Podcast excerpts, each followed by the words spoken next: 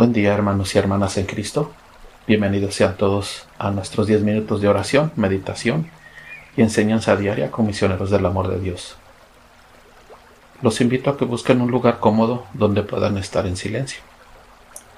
Nos sentamos con la espalda recta, los hombros y el cuello relajados. Dejamos las preocupaciones a un lado y nos concentramos cerrando los ojos. Si estás trabajando o manejando, obviamente no lo hagas.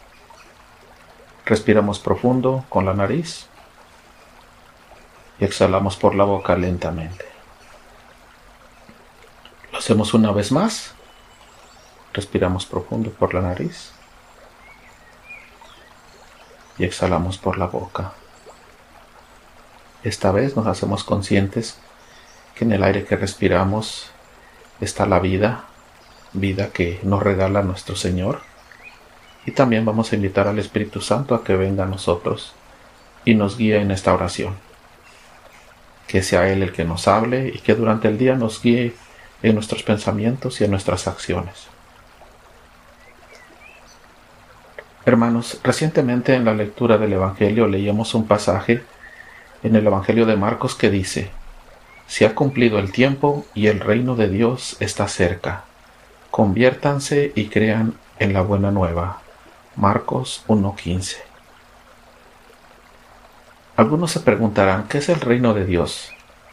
O el reino de los cielos, nombrado así en otro evangelio. Hoy vamos a meditar en ello, mis hermanos. Pero antes quiero que recordemos algo. Antes de la venida de nuestro Señor Jesucristo, las personas no tenían a la mano la gracia de Dios, ya que solamente un sacerdote podía hacer sacrificios por el perdón de sus pecados.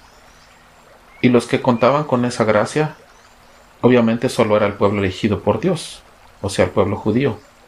Y por si esto fuera poco, existían muchas leyes o mandamientos que eran imposible no infringir en cualquiera de ellos. Podemos entonces pensar que las personas estaban más tiempo en pecado que en la gracia de Dios.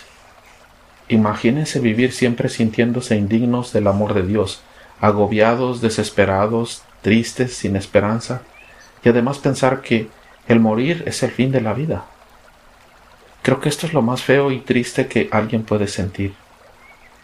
Cuando Jesús dice que el reino de Dios está cerca, es porque Él haría la gracia de Dios accesible para todo el mundo, con su mensaje, muerte y resurrección.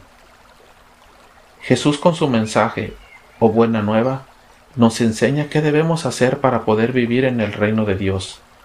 Por eso dice, conviértanse y crean.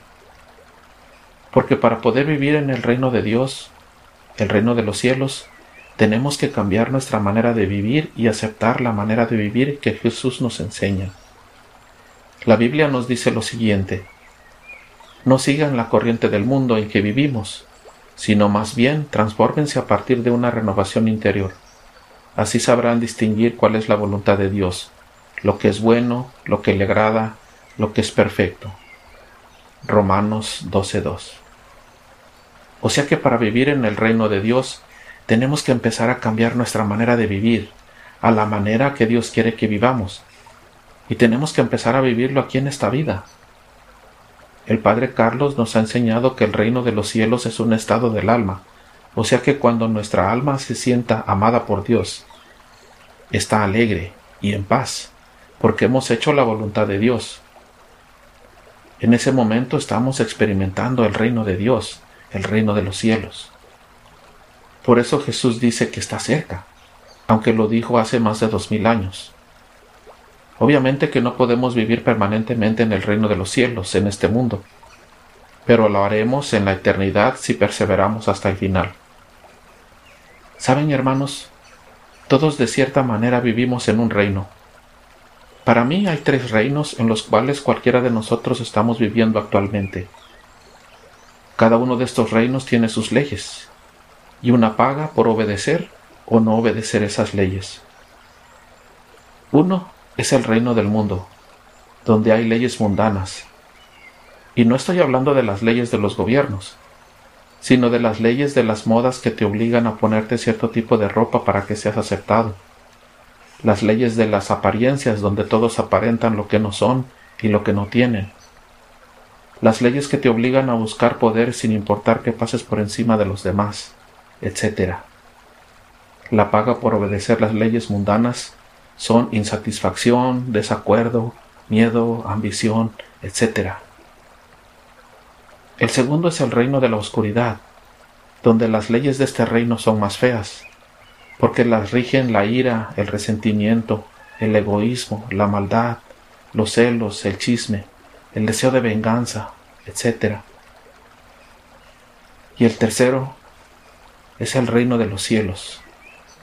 Para vivir en este reino también hay leyes, pero estas leyes nos previenen de muchos males. Además, el obedecer las leyes de Dios nos previenen de vivir en los otros reinos y nos traen muchas bendiciones. No quiere decir que no tendremos dificultades como enfermedades, accidentes, pérdidas materiales y personales, pero se viven en paz, con fe y esperanza.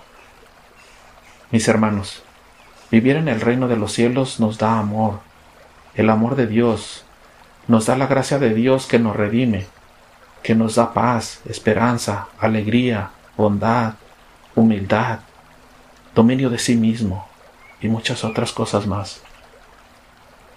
Quiero pedirles, hermanos, que nos hagamos conscientes de que, dependiendo del reino donde vivamos, somos embajadores de ese reino. Si vives en el reino del mundo, eres un embajador del mundo. Si vives en el reino de la oscuridad, eres un embajador de la oscuridad. Y si vives en el reino de los cielos, eres un embajador de la luz, del amor y la verdad. ¿De cuál mundo eres embajador tú? ¿Qué significa ser embajador de un reino o de una nación? Significa que tú representas a donde quiera que vayas a esa nación y que como representante de ese reino hablas, enseñas y haces lo que en tu reino o reino hagan. O sea que con tus actos y tus palabras representas tu reino e influencias a los demás para que sean parte de él. Hay una parte de la Declaración Bíblica de Misioneros del Amor de Dios que dice, obedeciendo a Cristo sembramos el reino de Dios. La primera vez que escuché esto no lo entendí muy bien.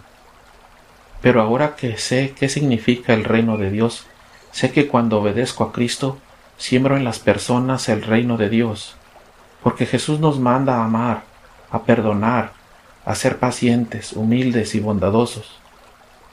Y esto no solo trae bendición al que la practica, sino a toda aquella persona que la recibe.